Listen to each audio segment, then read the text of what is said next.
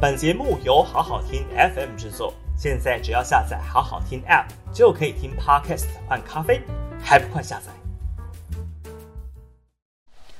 好好听 FM 的朋友，大家好，我是平秀玲。四月二十七号的今日评评理哦，我们来谈谈这一波 COVID-19 的变种病毒 Omicron 的疫情啊。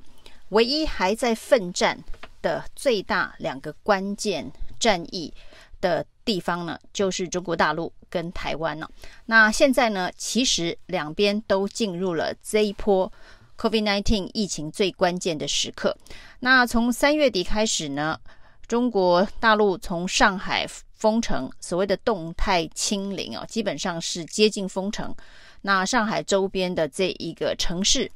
以及现在呢，看到北京也开始紧张起来，开始有部分地区局部的封城的方式啊。那当然，中国大陆到目前为止希望能够清零。面对这一波 Omicron 的病毒呢，跟过去所谓的 Alpha、Delta，中国大陆在第一时间在欧美都还遍地哀嚎的时候呢，用清零的方式、封城的方式哦，压制住了第一波的疫情，可以说是防疫非常的成功，也成为呢最早从这个 COVID-19 疫情当中哦脱离的一个大国。那当时大家都觉得中国的防疫手段、防疫政策真的很不可思议哦。那真的居然还战胜了病毒，在很长一段时间，欧美呢的这个病毒肆虐，一路从阿尔法、Delta 到 Omicron 的时候呢，中国大陆基本上是守得非常好。那在同样的时间平移，呃。地理来看哦，台湾在这段时间也是哦，除了 Delta 病毒在去年五月有一波这个肆虐啊，大概两到三个月的时间，透过三级警戒的方式呢，也算是哦啊成功的度过那一波疫情的高峰哦。那虽然造成了这一个死亡的人数将近八百多人，但是跟欧美各国的疫情惨重的状态比起来，台湾相对上呢，被认为是在防疫的前段班模范生哦。这是常常可以在世界的卫生相关的会议当中被提出来讨论的。所以在之前的这个 COVID-19 的疫情，不管是 Alpha 还是 Delta 的疫情，两岸可以说是在世界上面都属于模范生等级的一个防疫的示范。但是呢，现在 Omicron 疫情哦，呃，当然你前面的成绩做得越好，那现在就面临了所谓的期末考的考验。那当大家都已经度过了这个病毒比较弱。然后呢，在有相对疫苗保护的状态之下，进入了与病毒共存的一个模式，也就是说呢，基本上呢恢复正常状态哦。那甚至在南韩还把呢这个 COVID-19 的这个传染病的等级降级了，基本上它跟一般流感被对待面对。的这个防疫的作为跟政策是很接近的，就是说大家已经开始，因为 Omicron 的这个病毒的毒性相对比较弱，大家已经进入一种与它共存，把它视为流感，视为正常生活一部分的方式去面对哦。在从美国到欧洲，到这个韩国，到澳洲，到纽西兰，到新加坡，大部分对于现在的 Omicron 病毒都是处于一个呃。自然的状态，共存的状态，并没有把它视成一个跟两年多前呢、啊，就是 COVID-19 病毒刚刚出现在人类社会的时候那样严阵以待的心态。那最后呢，面临最后阶段才面临 Omicron 病毒的这一个肆虐的两大疫区啊，中国大陆跟台湾似乎选择了不同方式的一个防疫的对策。那在中国大陆呢，还是跟前一阶段的这个清零的方向的推进啊，包括了看到方舱医院也在都在重新的这个部署，那封城的这个强度。也跟过去的武汉相去不远。那当然，在也制造了上海很多民众生活上面的不便，以至于有各式各样的这个民怨呢。因为在前一波的疫情当中哦，除了武汉是非常强制的这个封城之外哦，那上海在上一波疫情当中哦，并没有面对到如此严峻的一个防疫的政策跟措施啊。但是这一波的这个疫情的传染力真的是非常的高哦。那中国大陆仍然选择用清零的方式，是这个中国大陆的这个国家防疫政策的一个目标的设定哦。那相对上，台湾在这一波面对 Omicron 的疫情，就比较走向欧美模式哦，就不再是跟之前所谓的武汉封城，台湾叫做三级警戒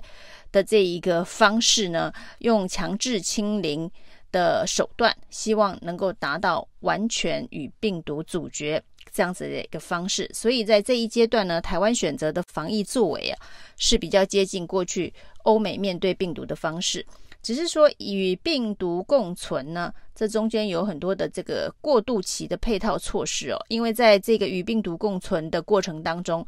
呃，欧美是如何走到这一步哦，韩国是如何走到这一步，这中间呢都有蛮大的一个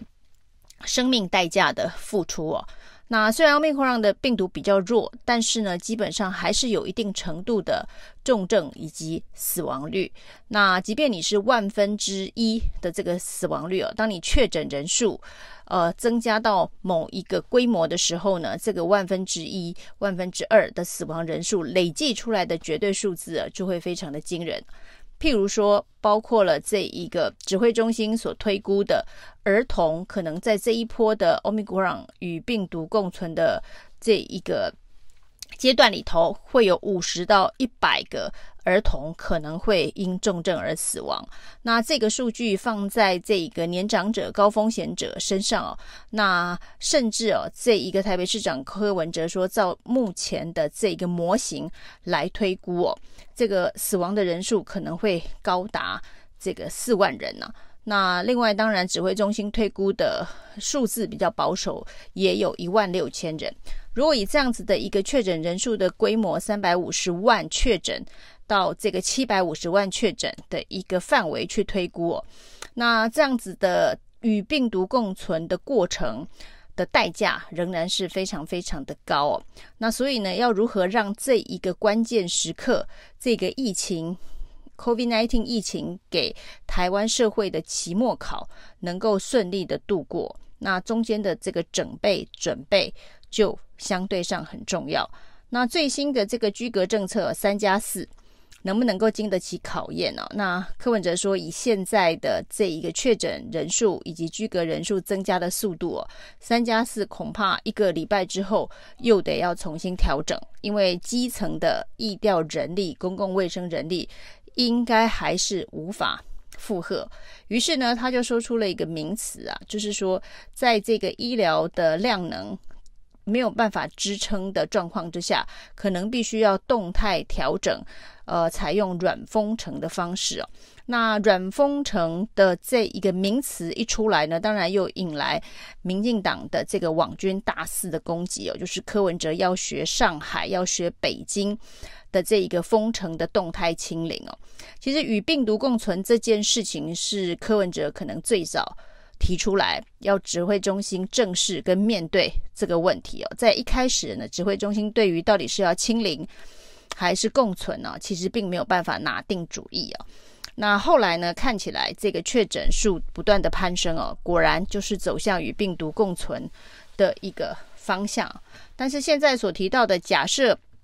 与病毒共存的过程当中哦，冲击到了这个医疗量能能够负荷的程度的话，所谓的软封城可能是降低哦这个群聚、降低人流的移动的一些强力的管制啊。那包括可能是限制聚会的人数、大型集会的呃人数、空间。的距离、社交距离的重新的界定等等，可能是这些啊。那甚至呢，会不会有餐厅内用人数的限制、隔板重新的出现等等？这些是属于所谓的公权力介入的软封城啊。那跟中国大陆现在所谓的硬封城啊，应该是有蛮大差距哦。但是民进党网军一听到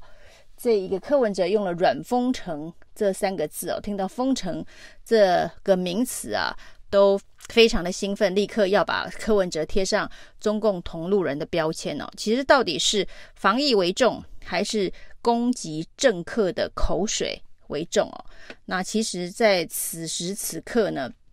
民进党这些网军呢，恐怕要好好的想一想哦。这个疫情病毒的爆发是不会分蓝绿的。那如何能够让这个疫情能够顺利的在期末考里头，台湾的这个防疫的期末考里头拿到好的成绩，恐怕才是最重要的。否则呢，陈时中所发明的这一个普筛不能普筛，要叫类普筛哦。那现在呢，类什么类什么，已经成为这个制式的京剧产生句了。所以呢，其实柯文哲够聪明的话，他不应该要说软封城哦，他应该说类封城哦。当他说类封城的时候呢，也许。这些民进党的网军哦，就会自动闭嘴了。以上是今天的评评。